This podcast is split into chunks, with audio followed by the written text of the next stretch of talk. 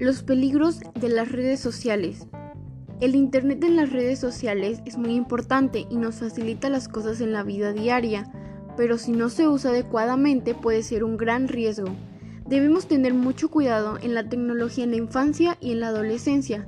Existen recomendaciones, por ejemplo, es recomendable que de 0 a 2 años no se debe tener contacto con la tecnología.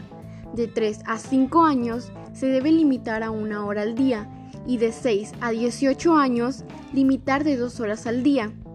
Es necesario marcar los límites para el uso de las redes sociales para no generar adicción y no quitar el tiempo de leer, estudiar, salir al aire libre, hacer ejercicio o la comunicación y la relación con la familia.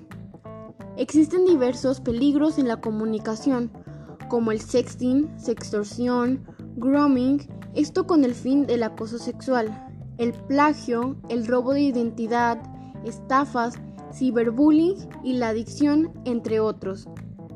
Pero aún estás a tiempo de prevenir los riesgos de la comunicación y las redes sociales.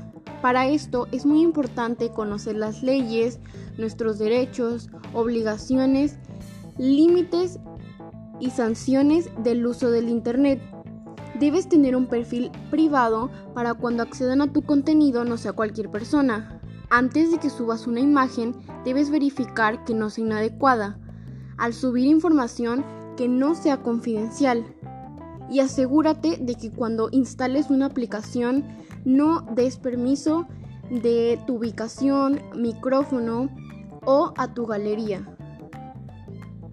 Y bueno, esto ha sido todo por el tema de los peligros de las redes sociales. Muchas gracias.